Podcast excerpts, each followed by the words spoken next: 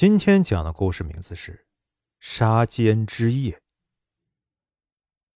嘉庆元年，明永县的交通要道西福桥被洪水冲毁。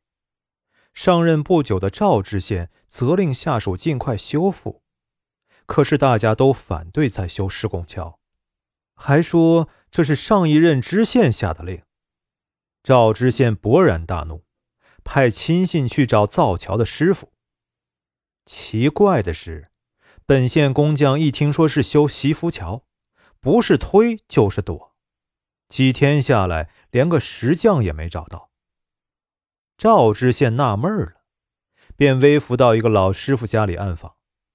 他刚提到造桥的事，老人立刻变了脸色，下了逐客令。赵知县又走了几家，结果无一例外都吃了闭门羹。赵知县回到县衙，气呼呼的命人重金悬赏寻求造桥师傅。花红贴出去不久，有个叫邹兴丁的外地人前来应招。赵知县很高兴，任命他为监工，要他立刻动工。第二天，邹兴丁便带上徒弟伍四海和几个外地的石匠，以及本地征调来的民工进了山。开山取石既艰辛又危险，邹兴丁丝毫不敢大意。可是才开工没几天，他们发现，在一块磨盘状巨石下压着一个人。大伙费了好大的劲儿，才把巨石撬开。一看呢，死者已被巨石砸得血肉模糊，面目全非。赵知县听说出了命案，带着捕头林金武赶赴现场。仵作验尸后发现，除了发现死者死前喝过酒外，没有其他可疑迹象。民工则证实，巨石是昨天傍晚从山上被撬下来的。怪了，死者上山干什么？为什么那么多人当时都没能发现巨石砸人？如果这不是偶然，又有谁能够搬得动那小山般的巨石呢？案子破不了。麻烦来了！死者家属把尸体搬到县衙门前，坚决要求给个说法。人们纷纷指责赵知县，说是因为他要修拱桥，才会发生这样的怪事。桥还未修，就有人死了，以后不知还要死多少人呢？赵知县不为所动，仍是坚持修桥。他判邹兴丁监工不力，负责死者的丧葬费。又从官库中拿出一些银子来抚恤死者家属，此案便不了了之。邹兴丁平白无故赔了银子，很是气恼。此后的工作中更是小心谨慎，围堰、打桩、下基脚、砌桥墩，每一个细节他都亲自过问，劳心劳力，其中的辛苦自不必说。担惊受怕好几个月，眼看拱桥即将竣工，这天，邹兴丁正在桥头欣赏自己的杰作，伍四海急匆匆跑来，皱眉紧锁。邹兴丁心里一惊，忙问出什么事了。伍四海忧心忡忡地说：“我刚才听一个民工说，当地流传，凡是砌拱桥的师傅必有大难呐。”邹兴丁不信。吴四海急了：“师傅呀，是真的！您想想，如果没什么蹊跷，为什么本地的师傅都不肯修啊？”邹兴丁一想也是，赶紧要吴四海问个清楚。原来，大凡拱桥都是先砌好桥墩，然后由两边向中间砌桥身。在桥身接龙的时候，最后一块楔形条石的安放尤为重要。造桥成功与否，就在此一举。当地人把这块楔形石叫做肩石，以为像人的肩膀一样要承担重担。安放楔形石叫做杀肩。据五四海询问所知，传说杀肩之夜，造桥师傅必有血光之灾。邹兴丁听后大吃一惊，却还是不大相信。伍四海说：“性命攸关呐，最好是找一个信得过人问清楚一点好。”邹兴丁觉得徒弟说的有理，连夜就到一个远房表弟家里去住。伍四海不放心，也跟去了。伍四海跟着邹兴丁七绕八绕进了一座民宅，突然发现赵知县坐在堂上，慌忙退出。邹兴丁把他拽回来，推倒在地，冷笑道：“既然来了，你就帮我把事情说清楚吧。”赵知县开口道：“你所说的血光之灾。”好像是有解的，对吧？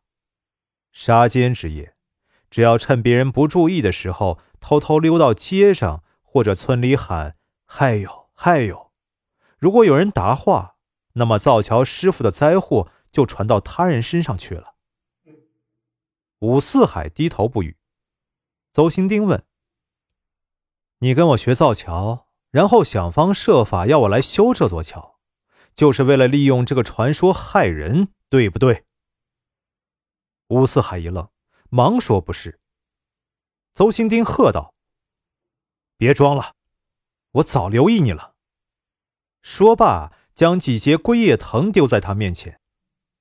伍四海一见，吓得胆战心惊，不得不交代了犯罪事实。他开始说。那块从山上落下来的巨石，有一头被几根粗壮的龟叶藤绊住了，石头是悬空的。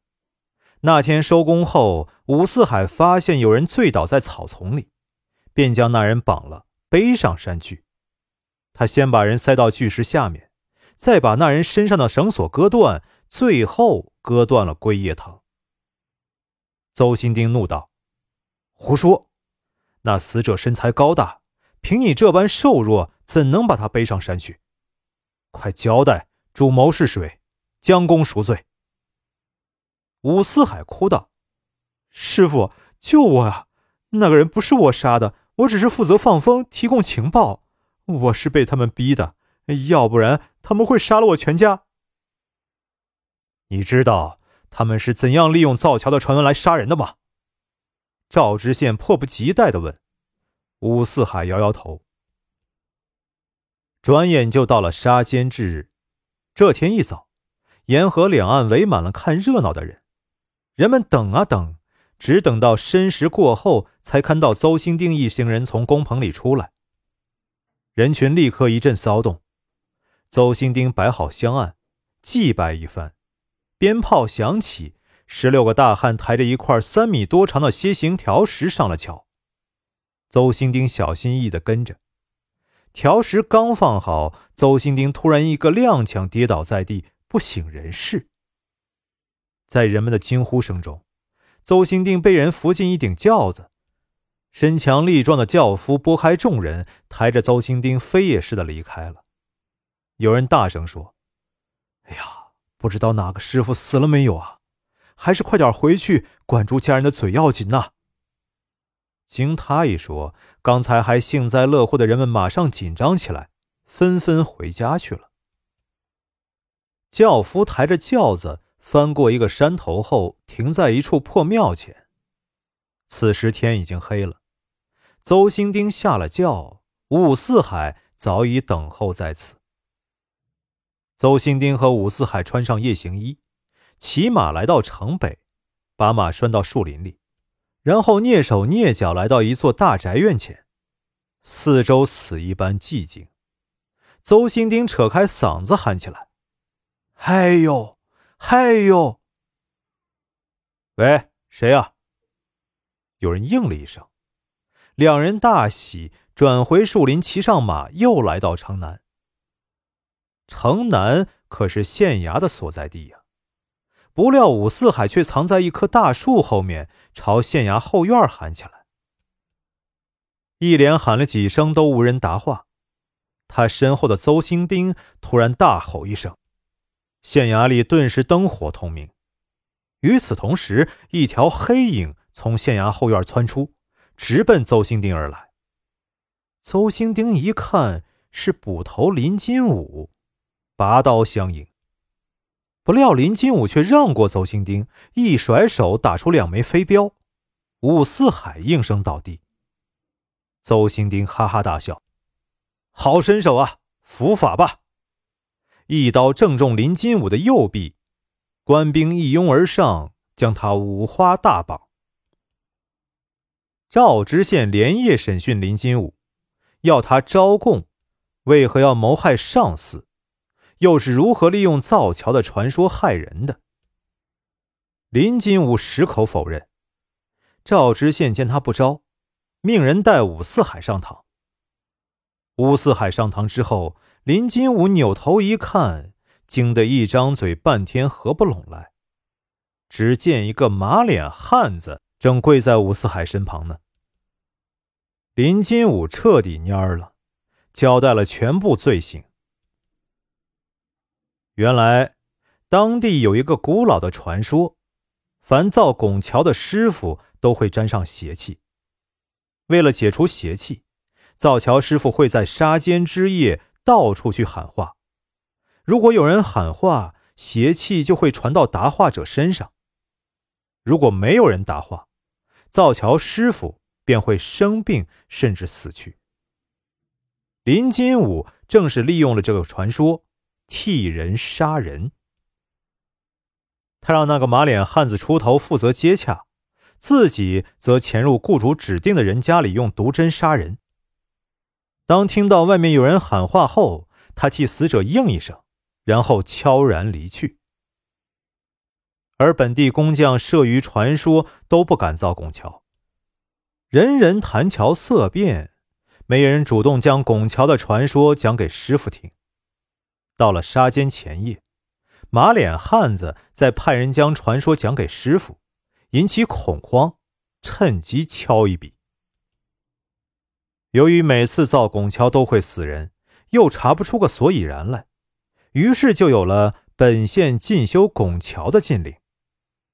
赵知县刚上任，当然不知道其中的缘由，他明察暗访，掌握了林金武的犯罪事实。林金武。也觉察到赵知县在调查他，于是想利用这一次造桥的机会除掉赵知县和马脸汉子。